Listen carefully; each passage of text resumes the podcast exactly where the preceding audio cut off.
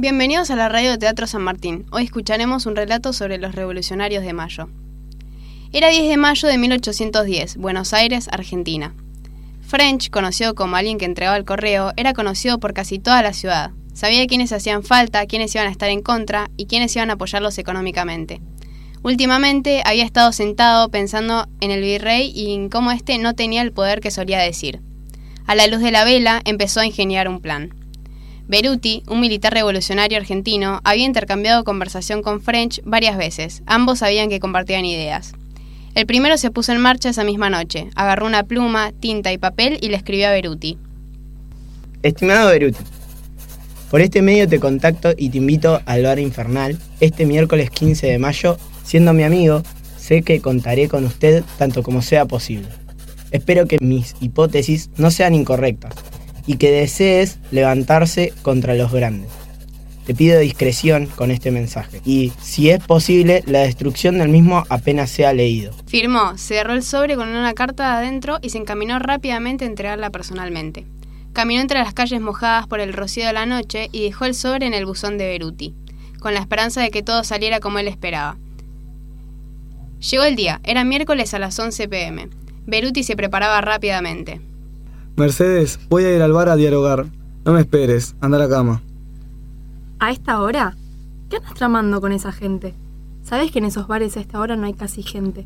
Tené cuidado e intentad no crear disturbios. Después te cuento cómo me fue. Salió de la casa y faltando solo 20 minutos se puso en camino. Una vez que llegó, vi a French sentado en una de las mesas del fondo tomando un café. Buenas noches, Beruti. Te convoco aquí para comentarte una idea que estuvo rondando en mi cabeza. Buenas noches. Dijo sentándose tranquilamente en la silla de enfrente a French. Sí, te escucho. Como ya sabrás, Fernando VII fue secuestrado y Cisneros no podrá representar la corona española. No tiene poder y no cumple con sus deberes correspondientemente. El pueblo tiene que alzar la voz y desterrar a los españoles, ahora que Cisneros está débil. Beruti escuchaba atentamente todo mientras procesaba ventajas y desventajas de lo que planeaba French. Lo que sí, no sé cómo llevar a cabo esto que te comento. Si bien está débil, los criollos querrán desterrarlo. Necesitamos independencia, pero ¿ellos lo desean? ¿Conoces gente que sepas que desee lo que usted desea? Porque si es así, ya tiene por dónde empezar. Juntarlos a todos y lo irá resolviendo con su apoyo. En mi punto de vista, deseo independencia para este lugar. Vendrán los ingleses y necesitamos apoyo, más el gobierno español no lo aporta. ¿Usted dice que les escriba y vendrán? Podría hacerlo, lo que sí necesitaría un lugar, ya que dos hombres en el bar de noche es una charla amistosa, pero un grupo de hombres en un bar de noche es un lugar de planeación en tiempos de crisis.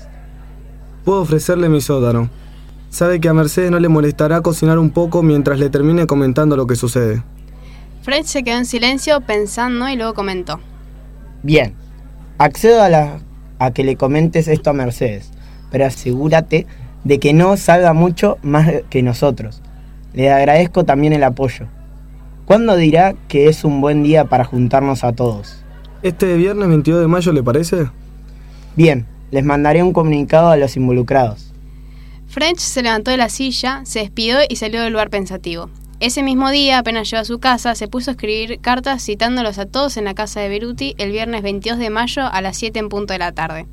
Mientras, Beruti le comentaba a Mercedes lo que había hablado con French. Ella escuchaba atentamente mientras que en su cabeza planeaba cómo sumarse a la revolución.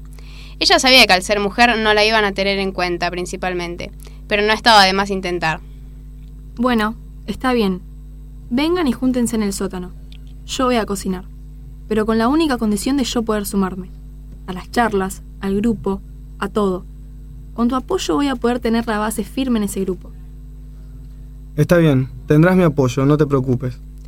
Y así, conforme, Mercedes se puso a planear comidas y organizar el sótano.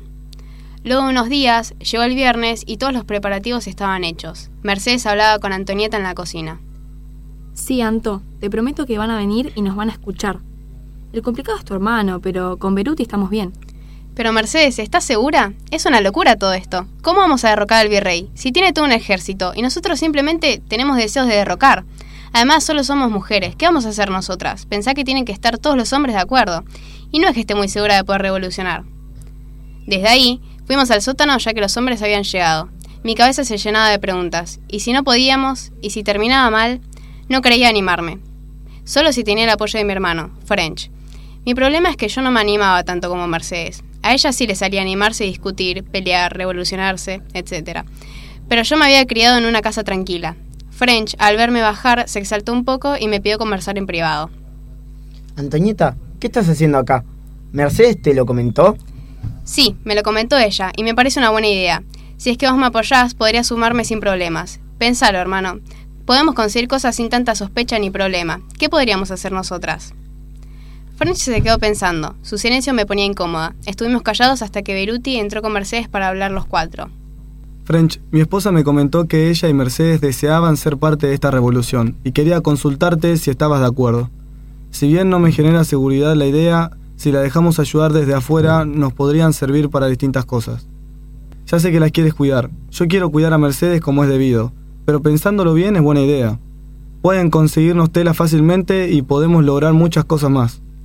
French suspiró. Sabía que no le gustaba la idea de ponernos en un supuesto peligro, pero igualmente asintió con duda. Luego de conversar, se juntaron con las demás personas, explicando sus ideas a tantas personas.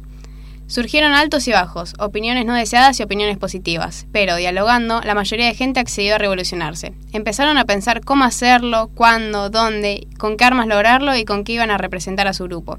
¿Cómo se iban a llamar? Había que resolverlo. Podemos hacer destrucciones chicas, a modo de manifestaciones anónimas contra el gobierno. Quizás llevar cintas repartidas por toda la ciudad, para ver quiénes están a favor de una revolución y quiénes piensan seguir con el virreinato. Con Antonita podemos conseguir telas azules, blancas, podríamos lograr una votación pacífica. Bien, me parece bien. Nosotros llevaremos una combinación de telas azules y blancas.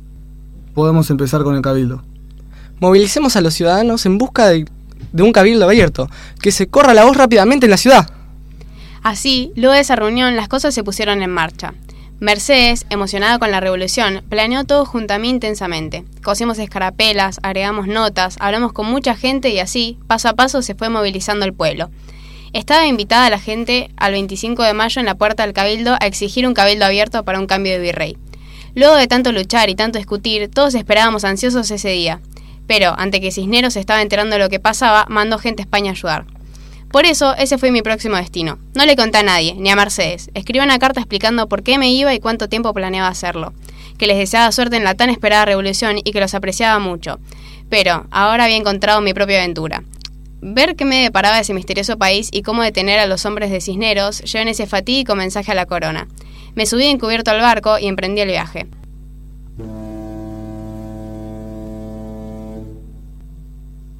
De vez en cuando me llevaban cartas, sí. El cabildo abierto había servido, pero aún no se había terminado. Todos esperaban ansiosos a ver qué hacía Cisneros, y que el pueblo orgullosamente los llamaba los chisperos, ya que hacían fogatas, piquetes y participaban en movilizaciones. Pero bueno, ellos estaban conformes con el apoyo del pueblo.